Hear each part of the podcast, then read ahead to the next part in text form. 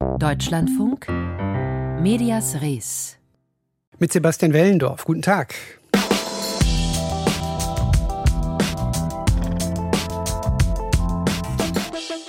Die neuen begrüßen bzw. betrachten wir heute hier in Medias Res. Einmal den neuen Chefredakteur der Jüdischen Allgemeinen, der als Vertreter der sogenannten jungen jüdischen Generation die Vermittlerfunktion seines Blattes hervorhebt. Und Vermittlungs- und Kommunikationsbedarf zwischen Juden und Nichtjuden gibt es immer noch sehr viel in Deutschland. Das berichtet er im Interview gleich. Und den neuen Chef des US-Giganten CNN stellen wir vor, dessen Aufgabe es ist, den Sender vor der drohenden Bedeutungslosigkeit zu retten. Oha, sprechen wir auch gleich, aber wir beginnen mit einem Blick auf Libyen. Es hat gedauert, bis die Nachrichten aus Libyen uns erreicht haben. Am Sonntag hat das Unwetter Teile des Landes komplett zerstört mit vielen tausend Toten. Am Montag gab es erste Meldungen und erst gestern hat die ARD zum Beispiel einen Brennpunkt gesendet. Während Schauen wir mal auf die USA. Dort Tage vorher klar ist, dass ein Sturm naht und sich Medien für die Berichterstattung in Stellung bringen, ist Libyen ein medial blinder Fleck. Und das, obwohl die internationalen Wetterdienste die Regenmengen prognostiziert hatten. Warum ist das so? Darüber habe ich vor der Sendung mit Kai Hafes gesprochen. An der Uni Erfurt ist er Professor für Kommunikationswissenschaft und er hat unter anderem die Auslandsberichterstattung aus und über die Maghreb-Staaten untersucht. Ich habe ihn gefragt, inwiefern Libyen aus seiner Sicht ein medial blinder Fleck ist? Also Libyen ist in Deutschland ein medial blinder Fleck weitestgehend. Wir hören eigentlich über das Land nur, wenn es dort Katastrophen gibt oder Bürgerkriege oder ähnliches. Ansonsten ist der Informationsumsatz gering. Auf der deutschen medialen Landkarte dominieren im Nahen Osten Länder wie Ägypten und Israel und das, was man den Maghreb nennt, den, den arabischen Westen, äh, Marokko, Libyen, Tunesien, äh, das behandeln wir sehr stiefmütterlich. Das ist in anderen europäischen Ländern anders. Frankreich, Italien durch die koloniale Geschichte haben da eine, eine, größere Nähe, aber bei uns ist es im Grunde so, dass wir über die andere Seite des Mittelmeers nur sehr begrenzte Informationen erhalten. Das ist manchmal geradezu absurd, dass wir über Hurricanes in den USA weitaus mehr berichten als über ähnliche Naturkatastrophen in Nordafrika. Ich erinnere mich an unseren ehemaligen Verteidigungsminister Struck, der dann irgendwann in Afghanistan, wo wir eine ähnliche Problematik haben, die Demokratieverteidigung am Hindukusch äh, ausrief und glaube ich viele Deutsche sich fragten, wo verdammt nochmal ist der Hindukusch. Ja. Also die Informationsgesellschaft ist kein globales Dorf, wie man häufig denkt, sondern so, wir haben viele blinde Flecken. So, jetzt haben Sie gerade schon einen Grund genannt, nämlich im Vergleich zu Frankreich hat das historische Gründe, warum Libyen ein blinder Fleck ist. Aber, das wäre meine Vermutung, möglicherweise spielen auch die politischen Zustände in diesem Land eine Rolle. Seit Gaddafi gestürzt wurde 2011, ist das Land weitgehend ohne staatliche Führung. Dann kommen noch zwei Bürgerkriege dazu. Das ist ja für Medien auch nicht so einfach, dort dann festes Personal zu installieren. Ja, wenn man sich fragt, woher diese Lücken in den modernen äh, Mediengesellschaften eigentlich kommen, dann sehe ich drei Hauptgründe. Der eine ist sagen wir mal, historisch-kulturell langfristig. Da mhm. sind bestimmte äh, Grenzen gegenüber der islamisch-afrikanischen Welt, die werden kulturell nicht als verwandt betrachtet, sondern als irgendwie fremd ausgegrenzt, was historisch übrigens Unsinn ist. Libyen war Teil von Karthago, Karthago war zivilisatorisch mit Rom eng verbunden und so weiter. Aber wir machen diese, diese Distinktion und diese Abgrenzung. Das ist der langfristige Faktor. Dann gibt es die von Ihnen genannten politischen Gründe. Natürlich haben wir in Libyen Libyen äh, eine Bürgerkriegssituation und keine lupenreine Demokratie. Es gibt einen international anerkannten Teil um Tripolis herum, aber der arabische Frühling vor ungefähr zehn Jahren ist ja zunächst mal ein wenig versandet, auch in vielen anderen Ländern, Nachbarländern und so weiter. Also der erste Durchlauf hatte nicht funktioniert. Was natürlich, und das ist der dritte Punkt für Journalisten, die die Arbeitsbedingungen auch enorm erschwert. Äh, es gibt allerdings auch im Mediensystem selbst Gründe und die würde ich dann doch auch mal stark machen wollen, die Rolle von Auslandskorrespondenten in den letzten Jahrzehnten ist immer weiter zurückgegangen, äh, weil die einfach teuer sind, weil die Ressourcen nicht da sind. Wir haben kein flächendeckendes Netz von Auslandskorrespondenten in allen äh, Ländern Afrikas zum Beispiel. Äh, das ist sehr dünn und es kommt zu der absurden Situation, dass wir häufig über Länder wie Libyen aus Kairo heraus berichten, weil wir sowas wie eine Nähe suggerieren wollen. Aber Kairo ist von Teilen Libyens tausende von Kilometern entfernt. Also hier sind auch strukturelle Reformen, sagen wir mal, im Bereich der, der, des Mediensystems selbst aus meiner Sicht dringend erforderlich. Und aus Ihrer Antwort habe ich im Prinzip auch schon die Antwort meiner letzten Frage herausgehört, nämlich was Sie denn dann fordern, damit eine bessere Berichterstattung aus solchen Ländern wie Libyen funktionieren kann, einfach mehr Personal hinschicken. Ja, und generell umdenken bitte. Wir, wir dürfen sozusagen, und das ist in der Kommunikationswissenschaft heute eine verbreitete Analyse, wir dürfen in der digitalen, modernen, globalen Gesellschaft nicht weiterhin die, die Reisen betreiben, die geistigen Reisen, die wir immer schon betrieben haben, nämlich im Wesentlichen innerhalb von Europa, Nordamerika und den uns bekannten oder scheinbar nahestehenden Ländern, Australien und so weiter. Wir müssen uns öffnen für den Rest der Welt. Das heißt nicht nur Personal hinschicken, sondern sich auch interessieren, Neugier erzeugen und beides hängt meines Erachtens zusammen. Je mehr strukturelle Voraussetzungen wir haben, umso bessere Informationskanäle, umso bessere Möglichkeiten auch Geschichten zu erzählen. Denn äh, es sind ja nicht nur Flüchtlinge, die im Mittelmeer sterben und die durch Libyen migrieren, sondern dahinter stehen ja äh, gesellschaftliche Prozesse, soziale Prozesse, kulturelle Prozesse, die man bei uns immer nur sehr selektiv wahrnimmt. Und äh, im Grunde die eigene Rolle vielleicht Europas und des Westens in dieser Region auch nicht wirklich beleuchtet. Und da wäre mein Plädoyer, Strukturen verbessern, aber auch die Denkweise verändern und eine größere Öffnung erzeugen, sodass wir nicht wieder unvorbereitet sind, wenn in uns fast unbekannten Ländern Dinge passieren. Kai Hafis von der Uni Erfurt, dort lehrt er Kommunikationswissenschaft. Über den blinden, medial blinden Fleck Libyen habe ich gesprochen mit ihm. Hier in Medias Res.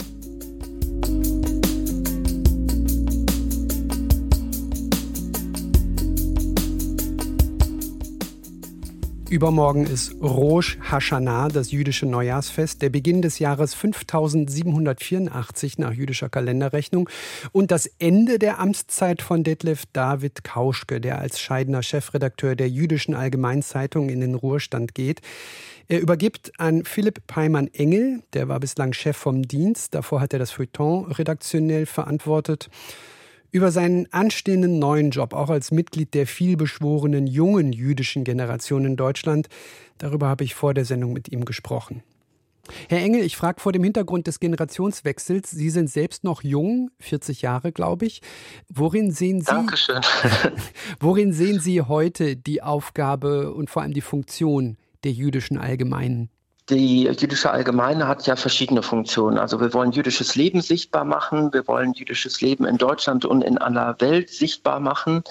Und ja, durch den Generationswechsel ist es ähm, jetzt vielleicht auch ein Stück weit meine Aufgabe, dieses jüdische Alltagsleben und insbesondere nicht nur die Gefahren jüdischen Lebens sichtbarer zu machen und deutlicher zu machen. Zugleich sind wir auch natürlich die Stimme nach innen. Wir richten uns an eine jüdische und nicht jüdische Leserschaft. Und wir wollen dann natürlich auch für die jüdischen Leser die Plattform jüdischen Lebens in Deutschland und aber auch in aller Welt sein. Also ich verstehe richtig, nicht nur eine Zeitung von Juden und Jüdinnen für Jüdinnen und Juden, sondern es geht insbesondere auch um den Dialog darum, dass möglicherweise auch Schwellen abgebaut werden, die es, die Schwellen immer noch gibt aus Ihrer Sicht? Ja, aber selbstverständlich in vielfältiger Art und Weise.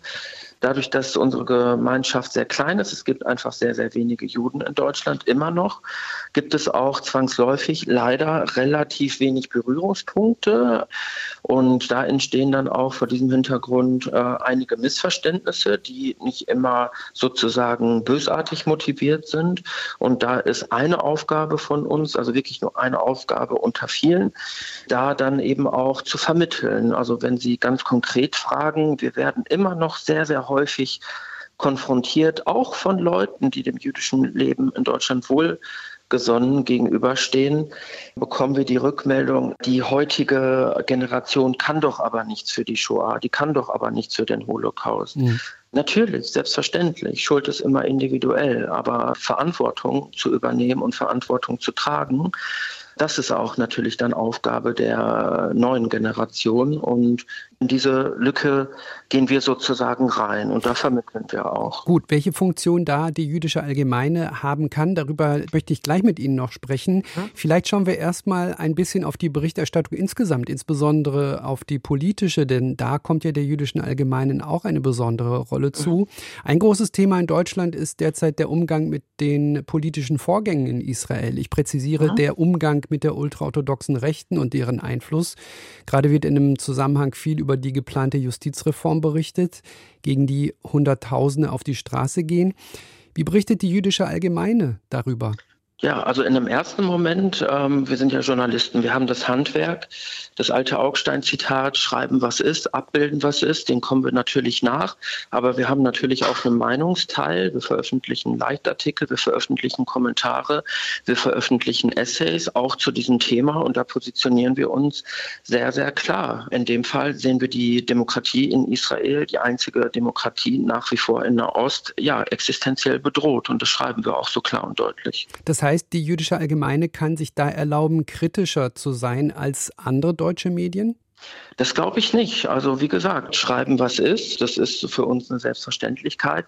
Und da ist dann vielleicht, nicht, dass Sie das jetzt gesagt haben, aber da werden wir auch häufig mit konfrontiert, man dürfe Israel nicht kritisieren. Nein, das stimmt nicht. Es geht nur um die Art und Weise, wie so eine Kritik erfolgt. Schwierig wird es dann, ähm, äh, wenn eine Kritik an Israel formuliert wird, ähm, die dann jedes Maß verliert oder dann eben auch ja in schlimmeren Fällen diffamierend oder antisemitisch werden. Ja, über dieses Maß bzw. das mögliche Verlieren des äh, Maßes, da möchte ich noch ein bisschen genauer nachfragen. Diese neue Generation, die kann man nicht mehr als als Nachkommen von Opfer und Täter definieren. Und es muss in Deutschland möglich sein, Gespräche zu führen, die nicht von Komplexen beeinflusst werden darf. Das sagen viele Jüdinnen und Juden, die bekannte Autorin Deborah Feldman zum Beispiel, die in Berlin lebt, wohl wissend, dass diese Sicht auch die AfD möglicherweise teilen wird. Stichwort, jetzt ist es auch mal Zeit, nach vorn zu blicken und wohl wissend, dass Angriffe auf Juden und Jüdinnen in Deutschland nach wie vor Alltag sind. Ist das aus Ihrer Sicht auch ein publizistischer Spagat? Ich kenne Deborah Feldmann, ich schätze sie als Person sehr. Ich glaube, in politischen Fragen liegt sie häufig ähm, meilenweit daneben. Ihre Analyse klingt mir wirklich zu sehr nach Schonzeit vorbei, nach Schlussstrichdebatte. Mhm. Wenn die Kritik umschlägt in Hetze oder jetzt dürfen wir erstmal recht, dann wird es in höchstem Maße problematisch. Und das ist schon regelmäßig der Fall. Wenn beispielsweise, wenn man es ganz konkret macht, egal ob das jetzt jüdische Deutsche sind oder nicht jüdische Deutsche sind, sagen, insbesondere vor dem Hintergrund ja, der Justizreform müssen israelische Intellektuelle, der Wissenschaftsbetrieb, Kulturbetrieb oder andere Bereiche boykottiert werden, dann ist das in höchstem Maße problematisch und wird dann von uns eben auch so aufgegriffen. Philipp Heimann-Engel, der neue Chefredakteur der Jüdischen Allgemeinen. Mit ihm habe ich gesprochen, hier im Deutschlandfunk.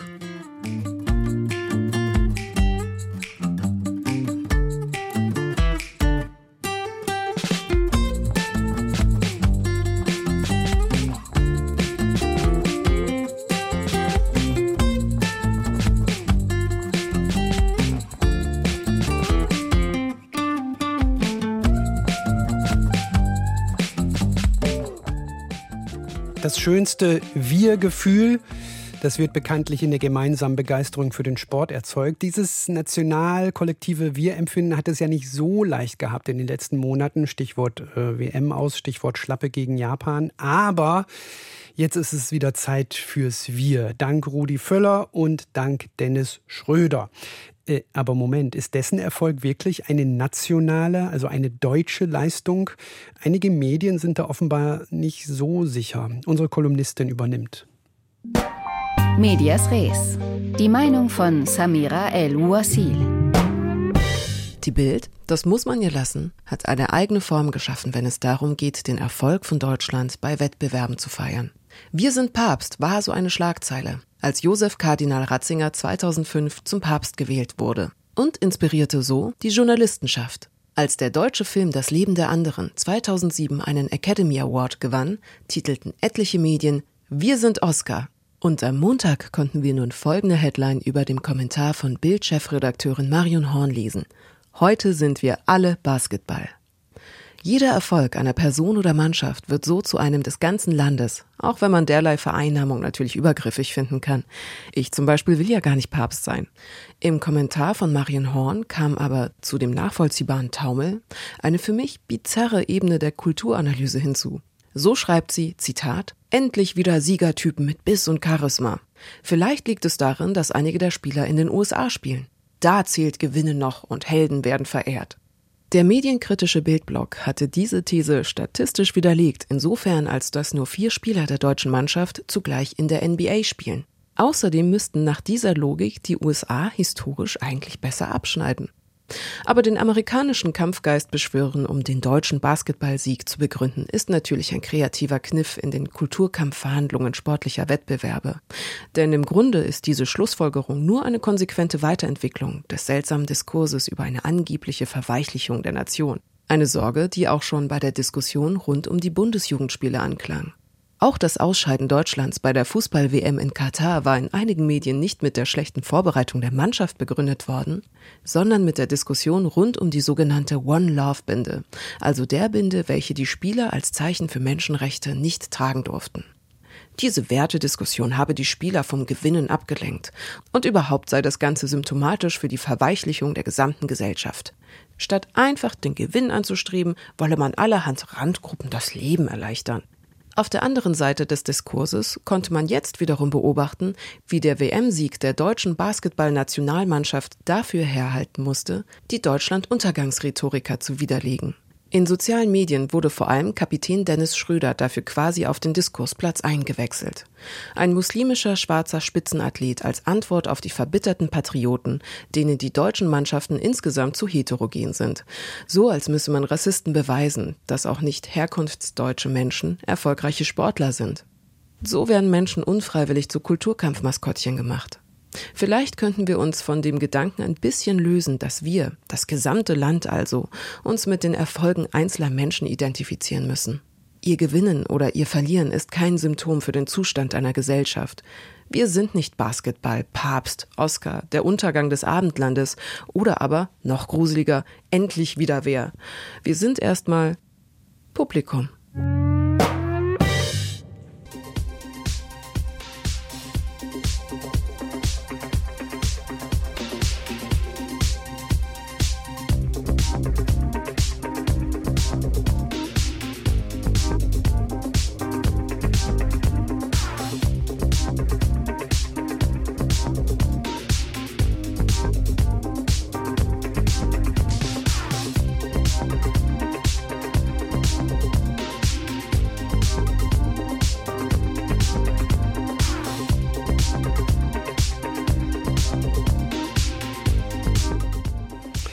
Und noch ein neuer Chefsessel wird besetzt in einem großen Medienunternehmen, das im Vergleich zur jüdischen Allgemeinen dann aber doch eine etwas größere Reichweite hat. Der Sender CNN nämlich. Seit ein paar Tagen sitzt dort ein Mann namens Mark Thompson am Steuer und er soll das Unternehmen neu auf Spur bringen.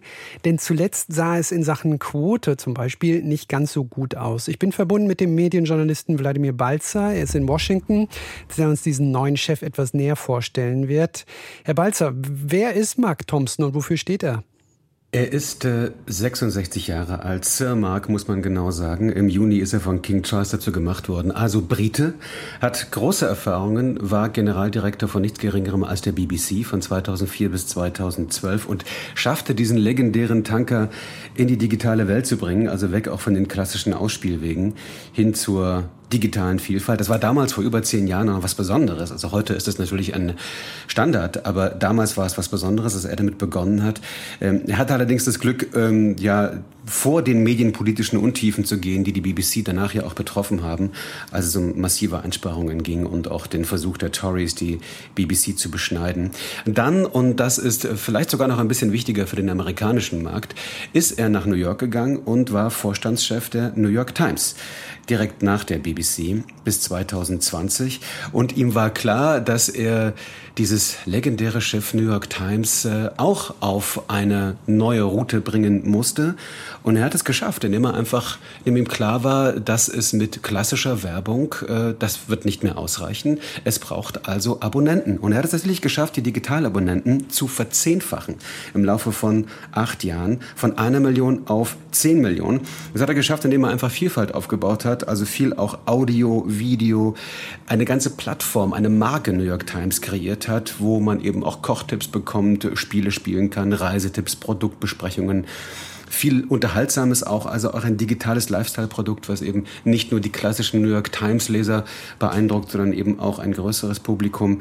Das hat er auf jeden Fall geschafft und das dürfte, glaube ich, auch die Manager von Warner Brothers Discovery, also dem Eigentümer von CNN, durchaus beeindruckt haben. Also er hat äh, es geschafft, sowohl in zwei unterschiedlichen Medienunternehmen ähm, die Defizite zu herauszufinden und dort zu beheben. Vor welchen Herausforderungen steht er denn jetzt tatsächlich bei CNN? Vor ziemlich großen. Also zunächst erstmal finanziell. Ähm, CNN ist kommerziell erfolglos in diesen Tagen, in diesen Monaten. Das kann man schon seit den letzten Jahren beobachten. Da sehen wir Umsatzeinbrüche von etwa 100 Millionen Dollar jedes Jahr. Ist zurückgefallen, war früher die Nummer eins, ist zurückgefallen hinter Fox News und MSNBC. Ähm, auch die Zuschauerzahlen sind zurückgegangen in der Primetime runter um 60 Prozent im Vergleich von vor einem Jahr. Ähm, viele Probleme. Äh, das ist ja ein klassischer Nachrichtensender, der wahrscheinlich die Legende global überhaupt hat 1980 auf Sendung immer über Kabel vertrieben, immer über das klassische Fernsehen, immer auf dieses Live-Format gesetzt, 24 Stunden News. Ähm, und das hat sich letztlich, man glaubt es eigentlich kaum, bis ins heutige Jahr 2023 kaum wirklich verändert. Und das war auch ein Schock für Mark Thompson, als er mal gefragt wurde, wie er den US-Fernsehmarkt äh, betrachtet. Dann hat er gesagt, naja, im Grunde genommen sieht es immer noch ein bisschen so aus wie in den 80ern. Das muss sich also ändern. Wir haben ein Problem mit den Generationen. Kabelfernsehen ist für junge Menschen natürlich keine wirkliche Option mehr. Und es geht also darum, natürlich ins Netz zu gehen, und zwar massiv ins Netz zu gehen, dort Streaming-Angebote zu machen, aber das ist ja nicht so einfach, so ein Programm äh, ins Netz zu bringen. Auch Werbung muss ja dann anders platziert werden. Im Streamingmarkt gelten andere Gesetze als im klassischen Fernsehmarkt. Man muss also schauen, dass man zusätzliche Inhalte schafft, sich vom Live-Moment auch äh, unterscheidet. Also gibt es einige Herausforderungen und ich glaube, er ist der richtige Mann dafür.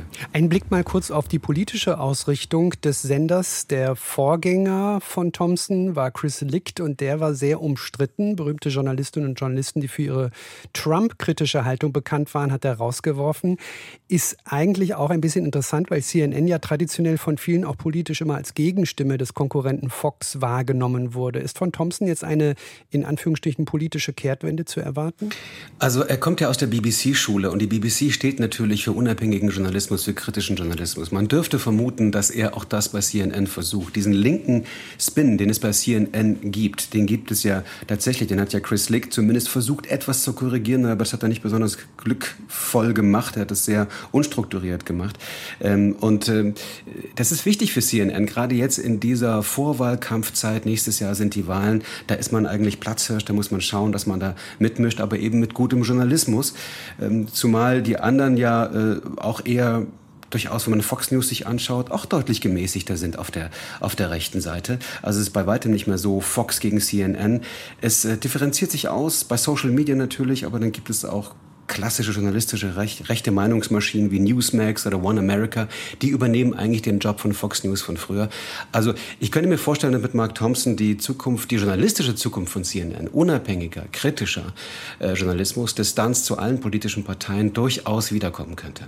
Der neue auf dem CNN-Chefsessel heißt Mark Thompson. Mit dem Medienjournalisten Wladimir Balzer habe ich drüber gesprochen. Dankeschön. In Köln findet im Rahmen des Afrika Filmfestivals auch eine Comic-Veranstaltung mit afrikanischen Autorinnen und Autoren statt. Und genau darum geht es. Afri-Comics. Darüber berichten die Kolleginnen und Kollegen vom Büchermarkt gleich im Anschluss. Die Beiträge und Inhalte dieser Sendung finden Sie natürlich wie immer auch in Ihrer DLF Audiothek App. Das war's von uns. Sebastian Wellendorf ist mein Name. Machen Sie es gut.